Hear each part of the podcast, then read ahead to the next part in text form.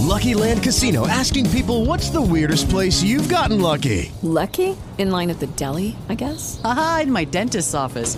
More than once, actually. Do I have to say? Yes, you do. In the car before my kids' PTA meeting. Really? Yes. Excuse me, what's the weirdest place you've gotten lucky? I never win and tell. Well, there you have it. You can get lucky anywhere playing at LuckyLandSlots.com. Play for free right now. Are you feeling lucky? No purchase necessary. Void where prohibited by law. 18 plus. Terms and conditions apply. See website for details.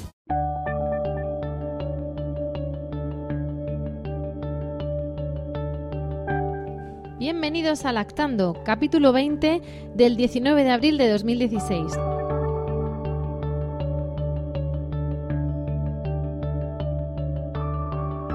Muy buenas a todos y a todas. Mi nombre es Rocío, yo soy Rocío Arregui y esto es Lactando, un programa de lactancia y crianza con apego creado por la Asociación Lactando de la región de Murcia.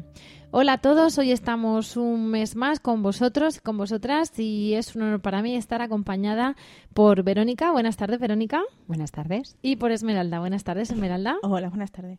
Hoy, después de estas vacaciones de Semana Santa y en Murcia de fiestas de primavera, donde hemos visto huertanos y huertanas vestidos con, con el traje típico y, y, dando teta, como suele ser habitual en nuestros en, los concursos de fotografía que ha hecho Lactando otros años, eh, la típica foto de la huertana, pues venimos con fuerzas renovadas y hablar de, bueno, pues de un tema variado, que es cuando los niños se enferman o Sí, cuando se ponen malitos o cuando hay que hacerles pruebas, no, no tiene por qué ser necesariamente que enfermen, pero al final es eh, incluso cuando tienen revisiones, cuando tienen vacunas, cuando los niños van al médico. Eh, ¿Por qué? Pues porque la lactancia está muy ligada a eso. Eh, bueno, a nivel preventivo, a nivel después, eh, podemos decir curativo incluso. Sí, de prevención, Claro. reducir eh, la duración de la patología, de los procesos. Vamos a hablar de todo eso porque, porque está muy relacionado y porque además a todos nuestros bebés, por suerte en este primer mundo, pues tenemos esas visitas, esas revisiones del niño sano, ese calendario vacunal y, y bueno, pues tenemos que abordar ese, ese asunto. Eh, lo primero que nos ocurre al principio, cuando tenemos una, un bebé, es que le miran y te dicen, uy, se está poniendo amarillito, ¿no? Y es porque todos los bebés tienen lo que se llama ictericia.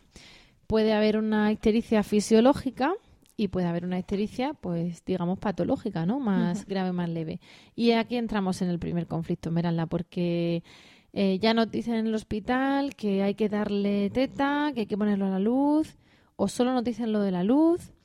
Eh, algunos hospitales nos lo ponen debajo de la lámpara, mm, no dejan estar a la madre debajo de la lámpara con el nene, le, le gritan a la madre que no se le ocurra darle teta en la lámpara, otros lo contrario, en fin, ya empezamos con los Sí, sí, criterios. Incluso llegó, hubo una temporada en que se llegó a suspender la estancia materna durante dos o tres días para comprobar que esa no era el problema y decían luego de volver a reintroducir la lactancia. El tema de la ictericia. la Cuéntanos qué es la que- ictericia para empezar. Mira, la ictericia no es otra cosa que una, un- aumento en sangre de, de una sustancia que se llama bilirrubina, que se crea por la degeneración de los glóbulos rojos. Todos los bebés nacen con una cantidad de glóbulos rojos un poquito más alta, su cuerpo más o menos lo va metaboli- metabolizando y eh, crea unos residuos. Esos residuos también están muy presentes en la primera caca, que es el meconio. Todo eso eh, cuando se junta, si no se elimina de una forma más o menos rápida, pues da lugar a que se reabsorba y que aparezca este color amarillento acompañado de un cierto adormecimiento de- del bebé. Eh, como te he dicho, la evolución del tratamiento de la ictericia pues ha tenido también sus más y sus menos. En un principio incluso se ha llegado a suspender la lactancia materna porque se veía que los bebés incluso se ponían más amaritos con la leche. O sea, que hay una, una ictericia fisiológica que tienen todos los bebés, Sí, sí. Pero cuando la cosa pasa de castaño oscuro es cuando se supone que intervienen Claro. de forma Es que los niveles dispar. de bilirrubina van, a- van cambiando en función del día de nacimiento del bebé y dependiendo de distintas situaciones que no vamos a meternos en ellas porque tampoco es cuestión aquí de profundizar.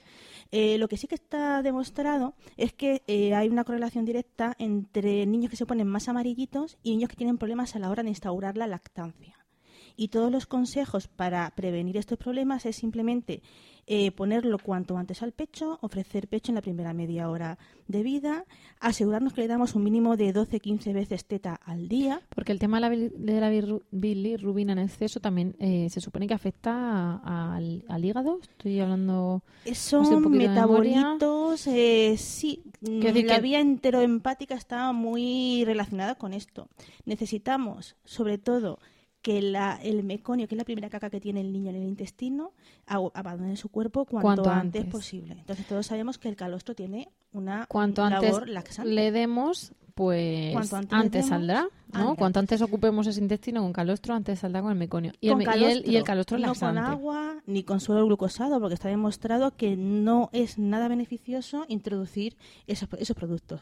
Vale, entonces eh, la cuestión es, o sea, es, es curioso porque tú dices que se ha visto una mayor relación de problemas de instauración de la estancia con bilirrubina alta, pero al mismo tiempo está demostrado que los nenes de teta tienen la bilirrubina un poco más alta que los de vive. Pero la Porque se mejor. supone que es como que vamos a hablar de andar por casa, ¿no?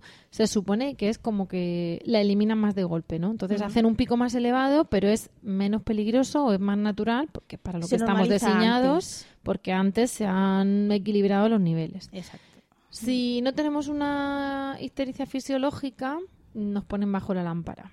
Aunque ¿Qué es la- la lámpara? cuando las cosas se salen un poquito ya de los rangos seguros, ¿m? Eh, te ponen bajo la lámpara, que es una lucecita, que se supone que ayuda a metabolizar esos productos de desecho que son tan peligrosos. Eh, y ahí sí que es cierto que nos indican que no podemos tocar al bebé, que no se puede mm, dar mm, teta a demanda, que tienes que dejarlo el mayor tiempo posible, que no se te ocurra meterte debajo de la lámpara con el bebé.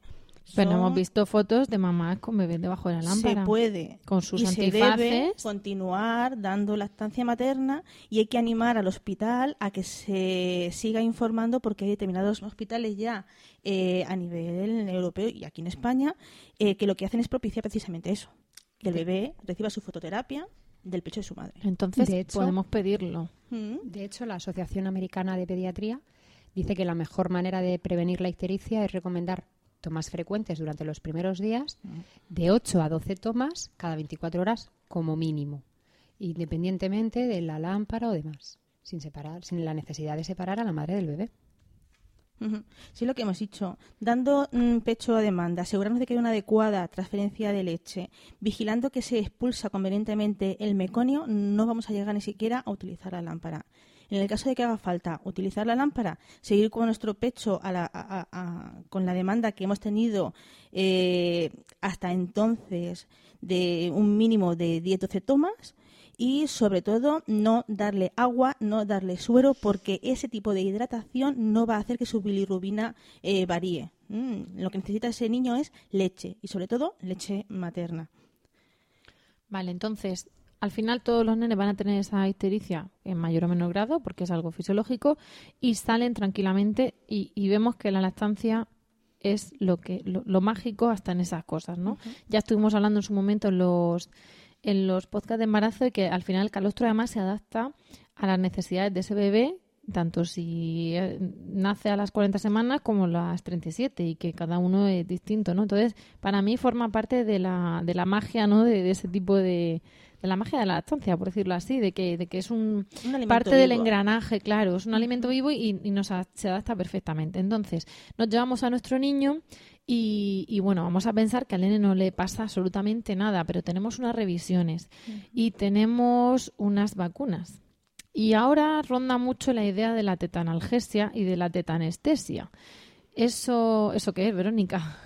Bueno, pues eh, la lactancia materna es la que puede encargar que el, que el dolor de los bebés durante las vacunas o las punciones, simplemente la observación de un pediatra, eh, pues disminuya el, el, el procedimiento doloroso. Eh, a ver, está reconocido el, el término, la tetanalgesia, aunque parece un poco que nos lo hemos sacado así de, de No, la no, pero manga. se acuñó por, por pediatras madrileños o algo así, ¿no? Que Sí, lo sí. inventaron. A ver, realmente es el mecanismo eh, por el cual la lactancia materna produce un efecto analgésico. O sea, ¿dónde va a estar mejor el bebé que cercano a su mamá que está con ella. Es como diciendo, si mi madre está conmigo, lo que me va a hacer este hombre, por mucho que a mí me parezca que no lo quiero. Este tío que no conozco con una bata blanca, pues... Claro. Entonces, eh, no solamente por la lactancia materna, sino también está el, el contacto piel con piel.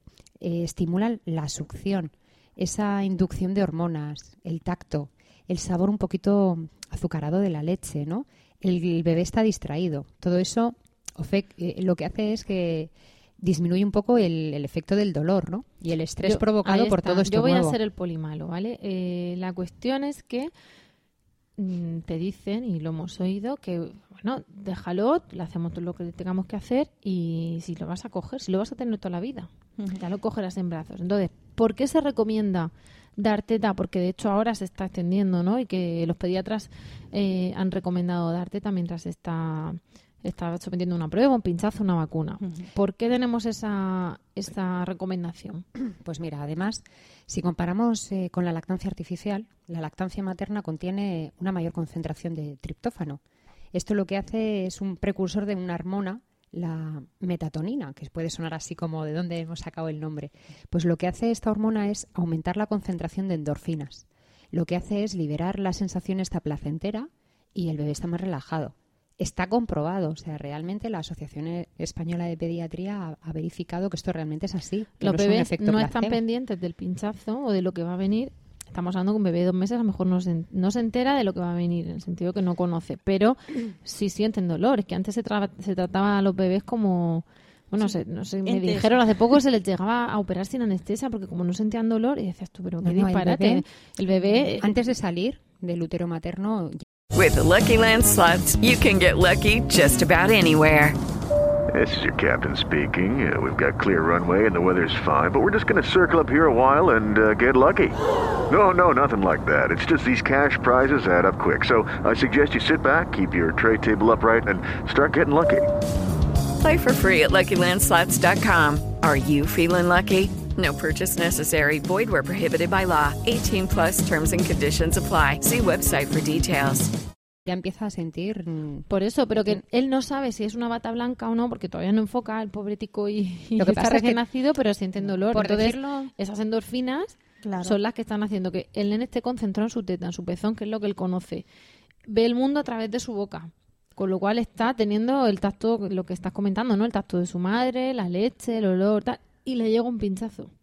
Que no es lo mismo que que lo pongan en una camilla, lo desnuden. Es que, claro, tú imagínate que hasta sujeten. llegar a esa camilla, a ese pinchazo, el niño ya ha pasado por una situación de estrés bastante elevada. Entonces, cuanto más estrés, el nivel de mm, posibilidad de sentir dolor, que es el, el umbral del dolor, también se altera. Con lo cual, puede sentir más dolor si está solo, sin tener el contacto con su madre, que en el, que en el caso de estar acompañado por ella, simplemente por el estrés que ya acompaña a, a la separación, ya no solamente a la maniobra. Claro, la estamos técnica. hablando además de que más mayores son conscientes, pero incluso tan chiquitines que no tienen ese punto de conciencia, digamos, de apego, en fin, apego consciente, valga la redundancia, sino que es más eh, cuestión biológica pura, pues claro, eh, se sienten indefensos en cuanto los deja, ¿no? Son, son cachorritos. Entonces, eh, la- han visto que la teta fomenta la oxitocina y las endorfinas del placer y no la adrenalina del estrés. Y, y eso es una aplicación para todo, ¿no? Entonces, ahora han llegado las vacunas, pues extendámoslo a las, a las vacunas. Sí. Em, Pero bueno, a ver, no solamente las vacunas, eh, realizarle la prueba del talón, que se realiza realmente a las seten- antes de las 72 Ahí está. primeras horas. Mm. Son realmente bebés muy chiquitines. Una extracción de sangre. Eh, entonces, la propia de la bilirrubina. Cuando tienes un niño con una bilirrubina alta y tienes un control a los 15 días, la extracción que van a hacerle será mucho menos traumática, causará menos estrés y será menos dolorosa si la hacen con su madre al pecho. Al contrario de lo que se pensaba hace pues más de una década, las, las estructuras que transmiten el dolor están totalmente desarrolladas antes de nacer y estos niños pues son capaces de- realmente de percibir el dolor. ¿Con eso me quieres decir que no llora porque te está tomando el pelo, Verónica? Uy. ¿Estás insinuando eso? Porque queda grabado. No, a ver, esa frase, ¿qué quieres? Buscarme la boca. Bueno, pero que veáis que, que son criaturas, son cachorros y, y- y sienten todo desde el principio. Ahora, imaginad que no podemos darle teta en ese instante, porque por lo que sea, el niño tiene que estar en una postura en la que, yo qué sé, imaginaros, en una camilla boca abajo, que entonces la madre no puede. Vale, en cuanto termina, también sirve enganchárselo. Por supuesto. Hay que minorar eh, la sensación, el, el estrés, la sensación de dolor. Entonces, si en cuanto termina yo vuelvo a los brazos de mi madre, os, puedo, os podemos asegurar a todas luces que ese bebé se calmará. O sea, no hay nada mejor Y- que después de una vacuna que una teta. ¿Qué se necesita para que eso sea así? Cuéntanoslo. Que la mamá esté presente. Bueno, bueno. Va- eh, ahí, Ahí- vamos. y Lo entramos es en que, otra harina de otro claro, costal, Vamos a pensar Claro. que... Lo que pasa es que yo quería hablar... eh, bueno, en fin, pues de la incidencia de enfermedades y todo eso, ¿por qué estamos hablando de esto, no? Mm. Eh, estamos hablando de vacunas y de revisiones del niño sano, pero sin entrar en casos más graves y, y por suerte menos habituales y, y que cada vez sean menos, pues a veces pues nos toca llevar al niño a hacer algunas cosas. Vamos a pensar en cuestiones, pues eh, en un sondaje porque tiene una infección de orina y que sondarle para sacar el pipí y ver que efectivamente es una infección de orina. Eh, bueno, pues Cogerle una vía para hacer la prueba está, de contraste, porque tienen que descartar cualquier tipo de problema. Cosas así. Entonces, eh, ¿qué es lo que nos pasa a los padres? ¿Qué alergia tienen a los padres en algún tipo de centros? Porque yo entiendo que es una situación muy complicada. Tenemos al niño bramando como un loco. A, a veces son unos cuerpos muy chiquititos donde hay que tener mucha precisión para hacer lo que tienes que hacer, para coger la vía, para pillar la vena, para lo que sea. Y a la madre que está, que, se la- que, encima está en urgencias a las 12 de la noche porque ha pasado algo con criterio de urgencia. O sea, Superada. la situación es muy mala, yo lo entiendo, pero eh, no ayuda al problema la separación, madre-bebé o, pa- o padre-bebé. Yo en esto mm, tengo que ponerme un poco del lado del profesional sanitario. O sea, realmente hay madres que si tengo que estar con ellas a la hora de tratar al bebé, me daría algo. O sea, realmente tenemos que tener una situación de calma. Si los padres están tranquilos, son los primeros que van a transmitir calma al bebé. Y si hay que explicarle a la madre, ay, pobrecito, ¿qué le van a hacer? Ay, ay, ay, ay. Pues ahí ni tetanalgesia ni leches, porque lo primero que necesita la madre es calmarse y valorar que no es tan grave Sí, lo que le están hay haciendo. veces que al niño le va a doler haya teta o no haya teta. Lo primero, yo considero que, a ver, hay que valorar. O sea, le van a hacer esta prueba porque es realmente necesaria. mm, tiene pues que pincharle en esto, en lo otro. Y estar tranquilos, porque si tú le quieres transmitir calma, ya no a un bebé, sino también a un hijo más mayorcito, grande, y estás de, mm, mirando para el otro lado como que no le vea meter la aguja, pues a ver qué va a pensar tu hijo en ese sentido. Entonces, entiendo que muchas veces se nos ha apartado a los papás de esta situación porque es que tienes que estar más pendiente del papá que realmente de lo que estás efectuando con el Vale, bebé. pues ahora yo voy a hacer la de la otra parte. El poli bueno y el poli malo. Lo siento, lo siento. Porque, mm, a ver, aquí no tenemos que contar así historias personales y todo eso, pero como lo he vivido en primera persona, puedo decir, oye, mira, no. No, porque es verdad que la situación es muy tensa y tal, pero hay en algunos sitios, en la mayoría, ¿vale? Me gustaría pensar que son la excepción, pero no son la mayoría. Hay una especie de alergia a los padres. Vamos a ver. Si yo le digo a usted que tengo al bebé en brazos y que en el instante en que usted me diga que lo dejo en la camilla para hacer lo que sea, yo lo voy a dejar, pero mientras usted está mirando a ver si la cánula es del 3 o del 7, si los guantes de que son de su talla o son los de la enfermera. Un trámite Si innecesario de dejarlo eso, solito. El niño está en la camilla o la niña está en la camilla o está el, el bebé de turno ahí pasando nomás. Pues mire usted, en cuanto, cuando me diga lo dejo y en cuanto termine lo vuelvo a coger. Estamos hablando de no darle teta. Luego, eh, hay pruebas que efectivamente le van a doler. Pero hay- ¿Por qué? Porque te duele lo que te están haciendo. Vale. Pero hay otras que a lo mejor es por lo que está diciendo Merla. Se le pone un contraste y durante dos horas se le tiene que estar haciendo pues una radiografía, una cistografía, Un una- estudio del un- sueño. un tal, tal. Unos potenciales evocados. ¿Por qué no puede estar eh, en un momento dado la madre ahí dándole teta, haciendo el pino puente? Eso es problema de la madre. O la madre dándole la mano. Pues, que Pues- porque te dicen, no, no, si no hay, no hay riesgo de radiación. ¿Sabéis lo o, que me no, dice o es problema tuyo que no vas a dormir, mi o el problema que vas a estar aquí de Mi pie. intuición me dice que hace falta un poquito más de tiempo de ese profesional para explicar los pasos que van a ir dándose eh, con ese niño. Y ese tiempo muchas veces mm, no está disponible. Que ya les gustaría a ellos tenerlo. Pero yo estoy pensando incluso en niños pequeños en el que a los padres le han explicado más o menos lo que van a hacer, pero al niño no hay que explicar nada porque es un bebé. No, no, yo estoy hablando de explicar con en los ese padres. tipo de cosas te han cerrado con un biombo. No, no, los padres fuera. Oiga usted, ¿cómo los padres fuera? No, mire, yo me voy a poner aquí. Usted no me va a echar porque yo tengo derecho a estar aquí con mi hijo. Usted no me va a echar. Yo le juro que voy a estar pegada a la pared, que se va a pensar que soy un póster de, de las cuevas de Altamira que se compró el otro día que fue de visita Pero el y no me voy a mover. El problema está que, Pero yo como estoy dice aquí- Verónica, el 90% de los padres mm, no actúa como el poste de las cuevas de Altamira. Claro. Al final se trata de estandarizar un poco todo, porque no puedes decir, que es un sufrimiento a ti te veo tranquila, te de dejo pasar. Es un sufrimiento muy intenso. Vale. ¿Y por qué estamos diciendo ese tipo de cosas? Pues, eh, claro, parece que es que no, los niños se ponen malos aquí, la teta. Vamos a ver. Hay veces que se les somete a una serie de protocolos en los que se le se trata igual a un niño lactante que a un niño preescolar, que a un escolar. Pediatría es de 0 a 16 años, si no me equivoco, 14. a 14. Pues entonces, mm, antes era 12, algo así. No, es que son 12. Antes era 14 y ahora, a partir de 12 años, cualquier niño que necesite ingreso pasa a ya a estar ingresado con- junto con un mayor. Y estás ahí con un señor de todo- 80 años Con lo con que lo- eso conlleva, porque tiene mucho trasfondo mm, eh, eh, en ese ingreso. Pero bueno, Venga, pues de 0 a nuevas- 14 años Yo creo que estamos, nos en estamos metiendo pediatría. en un pantano. Sí. eso yo creo Bueno, que da para un bastante. podcast mm, más específico Por eso quiero reconducir. La cuestión es que esto que estamos diciendo tiene que ver con que los padres al final tienen que conocer eh, sus derechos eh, en el sentido de que pueden en un momento dado amamantar a su hijo, pueden acompañar a su hijo, pueden simplemente estar y que su hijo vea que están. Hay pruebas que se pueden hacer con el niño en brazos. Hay veces, sobre todo por el tema de los protocolos. Ya digo que no es hoy cuestión de ponernos a ver este hospital qué protocolo tiene, el No, otro que tiene. Pero uno puede saber que, que hay, hay hospitales que te dicen por las mañanas los niños, o sea, los padres no pueden estar en planta porque los médicos Mm. van a pasar la planta. Vamos a ver, yo no sé desde mi ignorancia si están cuatro horas pasando la planta, digo yo que cuando usted vaya a entrar a la habitación yo me voy, A mí lo pero que hace un niño cuatro horas solo. Claro, a mí lo que me sorprende es que tú dejes a un acompañante por adulto cuando está hospitalizado y cuando estás con un niño mm, niegues ese adulto a ese niño durante el pase de visita.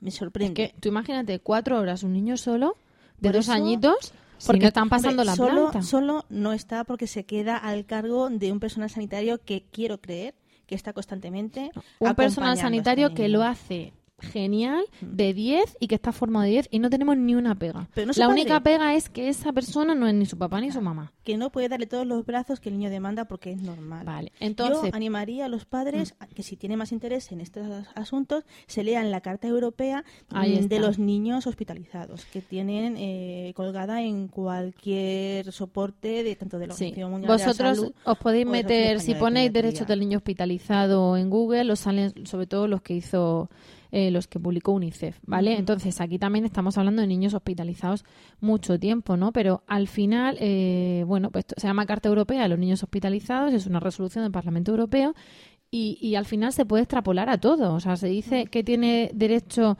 a no ser hospitalizado, salvo en caso que no pueda recibir los cuidados necesarios en su casa, a estar acompañado de sus padres el mayor tiempo posible durante su permanencia en el hospital, eh, sin obstaculizar la aplicación de los tratamientos para el niño. O sea, aquí los padres histéricos a, a la cafetería a tomarse una tila, las cosas como son, hay que dejar hacer a los médicos, ¿no? Pero todo esto eh, tiene relación porque al final el nene está malito y tenemos que buscar la manera de no ser las madres histéricas de Hello, it is Ryan, and we could all use an extra bright spot in our day, couldn't we? Just to make up for things like sitting in traffic, doing the dishes, counting your steps, you know, all the mundane stuff. That is why I'm such a big fan of Chumba Casino. Chumba Casino has all your favorite social casino style games that you can play for free anytime, anywhere with daily bonuses. That should brighten your day a little. Actually, a lot. So sign up now at chumbacasino.com. That's chumbacasino.com. No purchase necessary. VGW Group. Void were prohibited by law. See terms and conditions. 18 plus. Purchase new wiper blades from O'Reilly Auto Parts today and we'll install them for free. See better and drive safer with O'Reilly Auto Parts. Oh, oh, oh, O'Reilly Auto Parts. Aquí está de la teta y tampoco a asumir porque sí que el nene está dentro, que es protocolo y tal. ¿Por qué digo también esto de los protocolos? Bueno, os, os invitamos a ver este tipo de esta- este listado de derechos de la Carta Europea de los Niños Hospitalizados. ¿Por qué digo esto de los protocolos? Porque hay un protocolo que me da pavor con el tema de las tetas. Miradla, que es el protocolo del ayuno cuando hay pruebas médicas. Ay, Dios mío. Sí, es que es una cosa muy, muy intensa. Tú cuando tienes a un niño que necesitas eh, hacerle una analítica. Vamos a poner, no a poner ya una cirugía que se supone que precisas de un ayuno más largo, que en caso de un lactante que se eh, alimenta solamente de leche, a ser un líquido claro, estaríamos hablando de unas tres o cuatro horas, ¿vale? Es que hay analíticas por las cuales ni siquiera necesitan estar en ayunas, ¿vale? Solamente en el supuesto de que tengas que hacerle una prueba con una determinación de glucosa o con parámetros muy, muy, muy, muy concretos, sería eh, estaría indicado mantener a un lactante en ayunas. Pero es que nos están indicando muchas veces dejar a nuestros hijos pequeños eh, sin tomar ningún tipo de alimento ni líquido insólido Nada. desde las 12 de la noche. del Pero día claro, anterior. pero ¿y cuando te dicen que al ser un lactante eh, va a ingresar a las 9 para operar Mm. y que esté desde las 4 en ayunas? Y mal que le pesa a los médicos, que yo lo siento mucho, el niño entra a ser operado a la una de mediodía. Con lo cual, un lactante que a las 4 tomó teta, la que en ese momento el chiquillo tuviera bien tener, porque tú tampoco puedes, venga, a dar, pero venga. A las 4 toma teta. En dos horas la teta está digerida. Entonces está con el estómago absolutamente vacío desde las 6 de la mañana hasta la una de mediodía. Y tú ahí acompañando al niño y explícale que tú Que no hueles a leche de arriba abajo, que eres, que eres comida tú, toda, toda tú eres comida, que no puede tomar. Eso es muy duro. ¿Qué pasa? Que hay que revisar los protocolos. Hay que replantearse Porque ahora están, están estudiando, igual que te dicen que es normal que el niño no haga tanta caca en lactante porque de la leche se aprovecha todo y, y genera menos residuos, también se ve que se digiere antes. Entonces, todos esos conocimientos les deben aplicar a los protocolos. Pero es que sin irnos ya solamente el, el tema de un lactante con leche materna, eh, nos pasa en los adultos. Te dicen que, a ver, lo que cenas la noche anterior, que cenes poco, que cenes pronto, y luego resulta que, mm, yo qué sé, mm, por ejemplo, tienes un accidente, mm, te tienen que hacer una analítica y no te preguntan ni qué acabas, ni qué has desayunado, ni qué ha sido la última hora que has comido. Mm. Y siempre se tiene en cuenta, de- de- depende qué parámetros, pues en algunos casos sí se tiene en cuenta la alimentación y en otros mm, no influye tanto. Una cosa es una, una emergencia, donde Sí. tienes que hacer una actuación eh, porque es vital y tiene que hacerse sí o sí, y otra cosa es muy distinta es el poder planificar una serie de cuidados. Pero aún así, estoy convencida de que se deberían revisar estos protocolos de una forma más con la realidad que aportan la- los nuevos estudios. Eso está más claro que el agua. Bueno, antes de que, de que pasemos otras, a otros supuestos, os dejo que cojáis aire. Siempre os contamos que estamos aquí con un bizcocho, con un té. Bueno, pues coged un poquito de aire porque, bueno, una de las cosas que, que queremos hacer es eh, recordaros que estamos disponibles para vosotras siempre en nuestras sedes habituales, ¿no? Ahora luego os diremos dónde estamos, que si Facebook, que si Gmail y tal. Os recordamos que tenemos eh, nuestras reuniones disponibles para que vengan todas las asistentes y los asistentes que quieran, que tenemos un programa fantástico de madrinas en el que os invitamos a participar, que se llama Madrinas de Lactancia y que está en nuestra página web en una pestaña y que tenemos también una pestañita pues bastante más prosaica que es eh, la pestaña de PayPal o la pestaña de colabora o de ayúdanos o no me acuerdo ahora cómo lo vamos a poner. Bueno, como acabamos de cambiar la página web, os invitamos, estamos en ello, os invitamos a que paséis a, a verla y bueno, pues como esto al final somos una mamá que recibimos cero por nuestro trabajo, que lo hacemos absolutamente por amor al arte y, y bueno, que nuestro único objetivo aquí es ayudar a más mamás y difundir el mensaje, pues si te gusta lo que hacemos, si estás agradecida, si te hemos ayudado y quieres contribuir, pues bueno, pues tenemos esa casilla y tenemos además pues las vías abiertas a cualquier comentario, agradecimiento a través de, nuestras distintas puertas, ¿no? De Facebook o lo que sea. Así que lo decimos, bueno, para que tengamos ahí un, un feedback con vosotros y con vosotras y, y recibamos vuestras sugerencias, vuestras inquietudes y el que quiera, bueno, pues sí, el- la muestra monetaria del agradecimiento para que sigamos extendiendo esto. Eh, bueno, pues habéis cogido aire, seguimos un poquito y, y cuéntanos, Esmeralda, ¿qué, ¿qué ventajas tiene el tema de la teta con respecto a todas estas enfermedades? A ver, yo ahí, ahí tengo que saltar. Atención. Ahí tengo que saltar. Lo siento muchísimo, pero ¿qué ventajas tiene la teta? No. ¿Qué inconvenientes tiene la lactancia artificial? Ya, nena, pero es Ya, que me pongo- hay ahí me he veces- puesto ya. me ha- es que me ha dolido en el alma. Es que hay aquí, mm, eh, lo de- esto es marketing. Las ventajas es, es puro marketing. Es, es para vender lo que ya llevamos colgado y no hay que comprar, pero bueno, para, para venderlo. Pero Bueno, es que realmente yo considero que, que el concepto, no, no por meterme ahora contigo en esta conversación, sino que al final eh, parece como que hay que promover la lactancia y hay que hablar de los beneficios de la lactancia. Yo considero que la lactancia es lo más natural, lo que se ha hecho toda la vida, lo que, para lo que el cuerpo viene predestinado y todo lo demás es mm, sustituyendo a, Hmm. ¿no? Entonces, eh, cómo se digiere de diferente manera, cómo la manera de tomarla es diferente y todo eso, al final hemos hecho una distinción que al final parece que estamos un poco como, como en pelea entre la artificial y la materna. Vamos a ver, Pero, si ya la Asociación Española de Pediatría ha dejado de hablar de los beneficios de la lactancia materna para recalcar los inconvenientes de la lactancia artificial. Pero como estamos hablando de lo que son los procesos eh, de enfermedades Sí, en sí, los sí. niños, eh, hay una serie de procesos que casi todos los niños han pasado alguna vez de su- en- por su vida eh, eh, por ellos. Estamos hablando de la otitis, estamos hablando de la bronquiolitis, estamos hablando de las infecciones de orina o una simple gastroenteritis, que son cosas de andar por casa que muy poquitas familias se han salvado de algún proceso de estos en lo que llevamos de invierno. Ah, Vale. los habrá más graves y menos y más leves, pero al final, vamos, desde el más simple virus del estómago hasta un moco y cosas Sí, así. sí, esas cosas eh, está visto que con lactancia materna son procesos que duran menos y que son menos graves. Que además de darle más consuelo por la anestesia que implica el pecho, les das alimento. Eh, no hace falta suspender la lactancia cuando un niño tiene diarrea.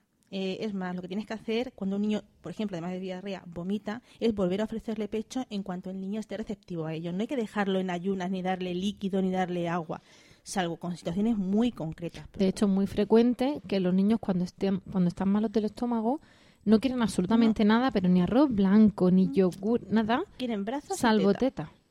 Y, Y se alimentan con teta. Y pediatras fantásticos te dicen, ¿quieres teta? Pues teta.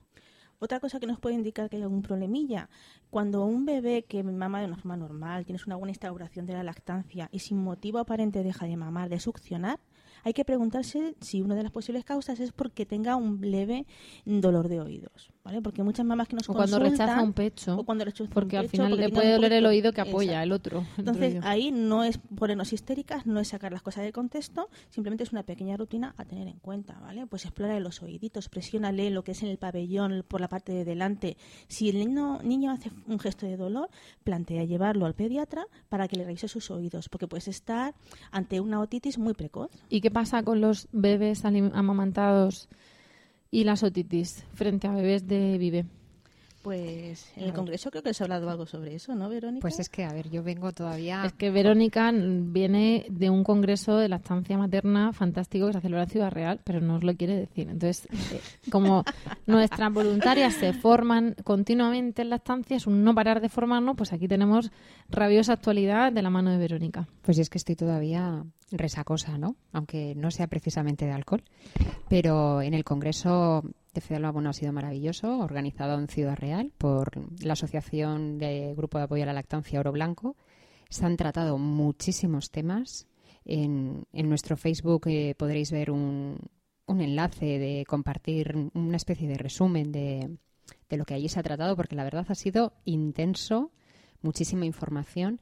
Y, y una de las cosas que más me ha llamado la atención, hablando con una amiga que dio tetita muy poquito tiempo, cuando yo le he pasado el, enlace de, del resumen y demás, ay, si es que me da más ganas de tomar más tiempo teta, si es que realmente eh, hemos visto, volviendo a lo que ha dicho antes Rocío, para que esto no sea el poli bueno y el poli malo, hemos visto muchas ventajas del hecho de, de mamar. Eh, cuando realmente la succión es efectiva, estamos mm, trabajando mucho una parte de la mandíbula, toda la musculatura, eh, y todo eso vamos, influye muchísimo en el desarrollo para, mm, para más adelante, ¿no? Eh, influye a nivel de las otitis, de las audiciones, a nivel de la dentadura. Porque hemos de- dicho que los músculos de la cara no se desarrollan igual mamando que tomando vive. Es que no tiene nada que ver. Yo creo que hay un concepto un poco equivocado de, de que el biberón se, cuest- se, se toma... No, no, a ver. El biberón es glu, glu, glu, glu, glu, glu, glu, por mucho que compremos el más maravilloso que haya en el mercado, anticólicos, antirreflujos y anti todo lo que sea, y realmente se ve. O sea, es algo totalmente latente. Cuando tú ves un bebé al pecho, se ve cuando está haciendo una succión efectiva y cuando está haciendo una succión con deglución. Esa succión se nota- efectiva se supone que llega hasta el oído, que una de las cosas que decimos es que se tiene que ver cómo el nene mueve la oreja, que no chupa como si fuese una pajilla.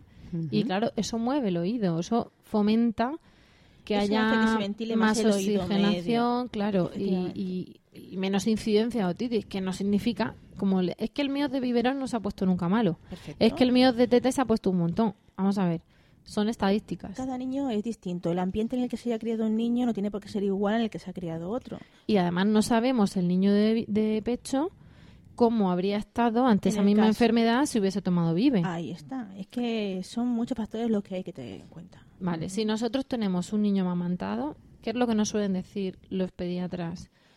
Ante un ingreso, ante, ante un virus, porque la, la cuestión cuando tiene el típico virus del estómago es, vale, perfecto, teta. Ah, toma teta, no hay problema. Y se relajan, porque ven que ese niño ya no se deshidrata porque va a querer tomar teta.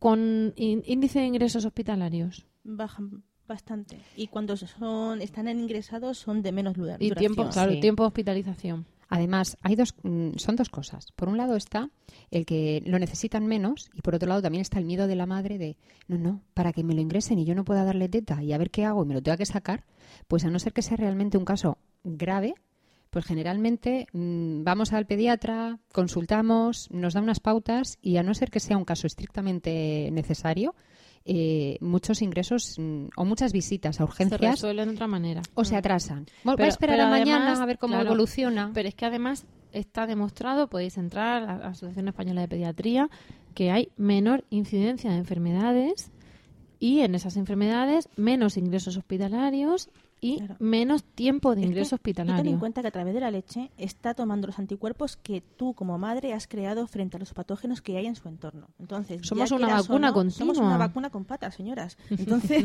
eh, somos una vacuna bastante barata, con lo cual, quieras o no, eh, imposible que eso lo puedan emular con el biberón. Imposible.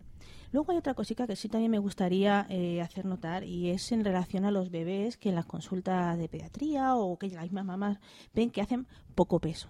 ¿M? Porque eso no es realmente un bebé que tenga que estar necesariamente enfermo y sí que hay algunas pautas que podemos aconsejar a los papás a seguir en el caso de que tengamos pues ese pequeño problema. ¿m? Eh, además de asegurarnos de que están tomando toda la leche que el bebé quiera, de que la transferencia de leche es efectiva, o sea, que la mamá, además de producir leche que la produce, eh, eh, su hijo la está tomando de una forma adecuada, eh, mm, también tenemos que saber que hay un supuesto, y es en el caso de que tengan una pequeña infección de orina, en el cual el peso se puede quedar estancado. Entonces es otra cosa muy frecuente que vemos bastante y en la que la Asociación Española de Pediatría, no cualquier institución rara ni nosotras mismas, simplemente ese organismo aconseja a sus médicos pediatras que le hagan una pequeña analítica de orina. Sería una Vale. buena herramienta de trabajo. Incluso cuando hay infecciones de orina, bien porque el niño es tendente, bien porque hay alguna patología, o bien simplemente porque hay Un una infección de orina, eh, los urólogos hoy en día recomiendan, o sea, o no es que recomienden, es que una, o sea, les parece genial, ¿vale? El hecho de que un bebé tome teta, porque en sus estudios, evidentemente ya de hiperespecialización de urología y de urología pediátrica en concreto, han visto que es menor el índice de repeticiones de recidivas de infecciones de orina en bebés amamantados, también por porque Por al lo final esas defensas.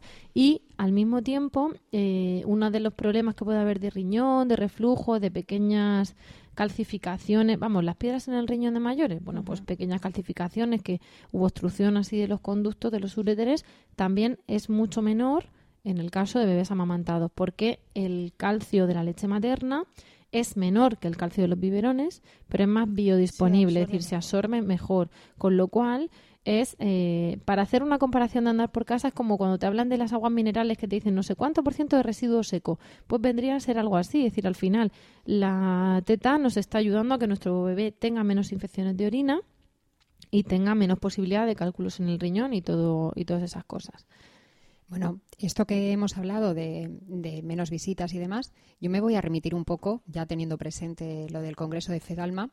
Eh, una de las ponencias que habló Juan José Lasarte, que para el que no lo conozca, pues es un pediatra de, de un centro de salud de Zaragoza y es el director de la web de la IAN, que la IAN es la iniciativa de Hospital Amigo de los Niños.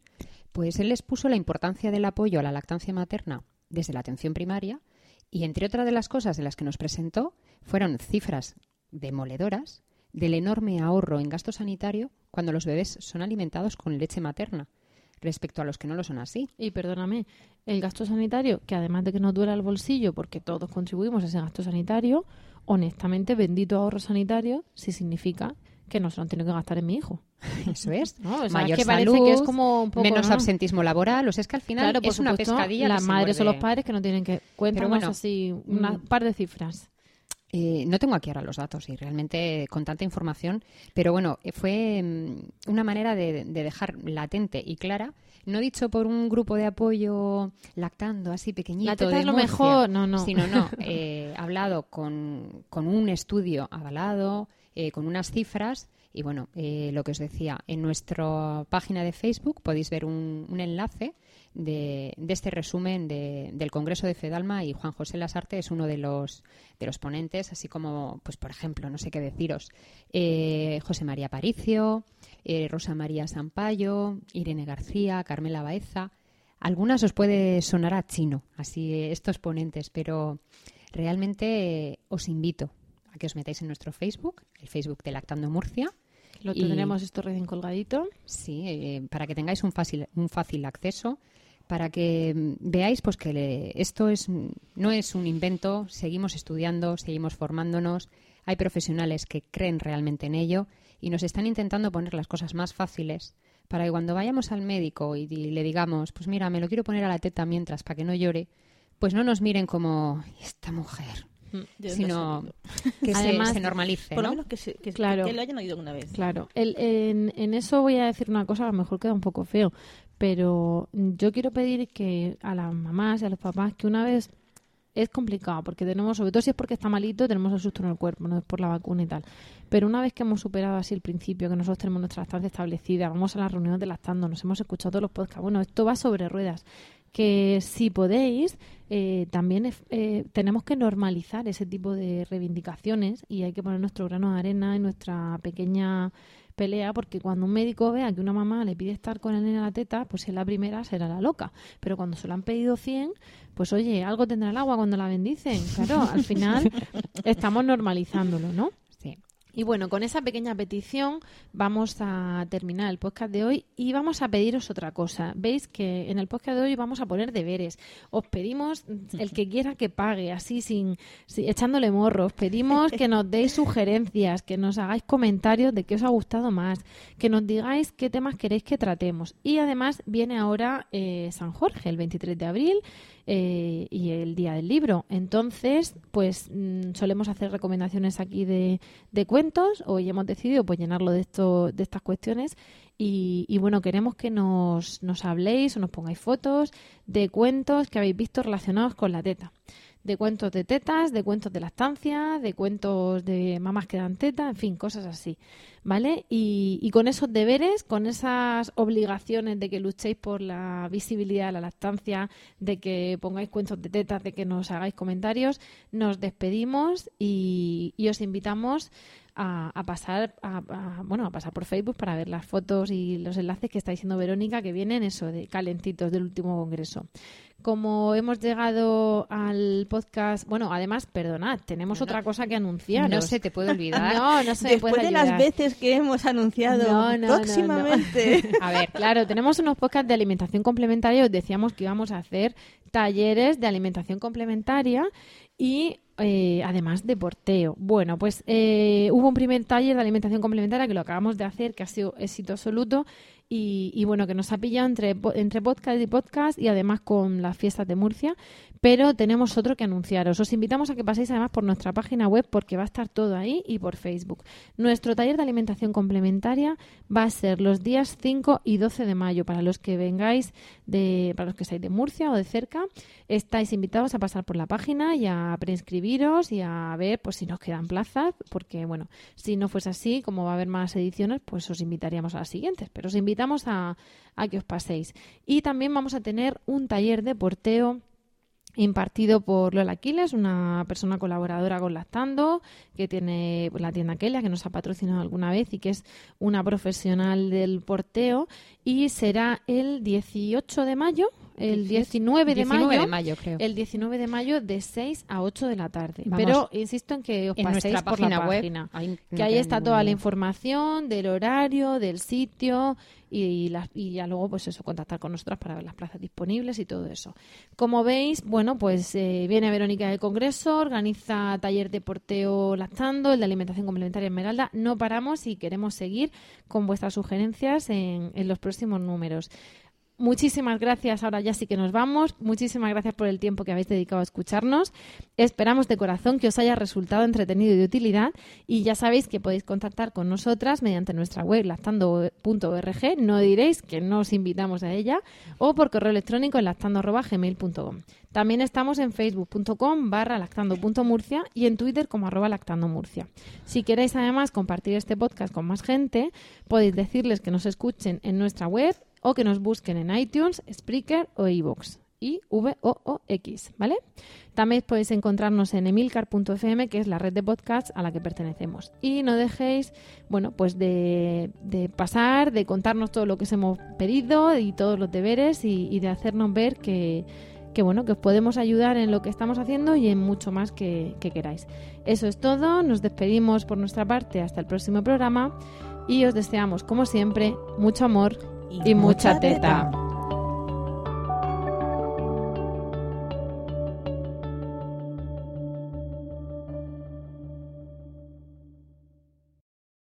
Hello, it is Ryan, and we could all use an extra bright spot in our day, couldn't we? Just to make up for things like sitting in traffic, doing the dishes, counting your steps, you know, all the mundane stuff. That is why I'm such a big fan of Chumba Casino. Chumba Casino has all your favorite social casino style games that you can play for free anytime, anywhere with daily bonuses. That should brighten your day a little.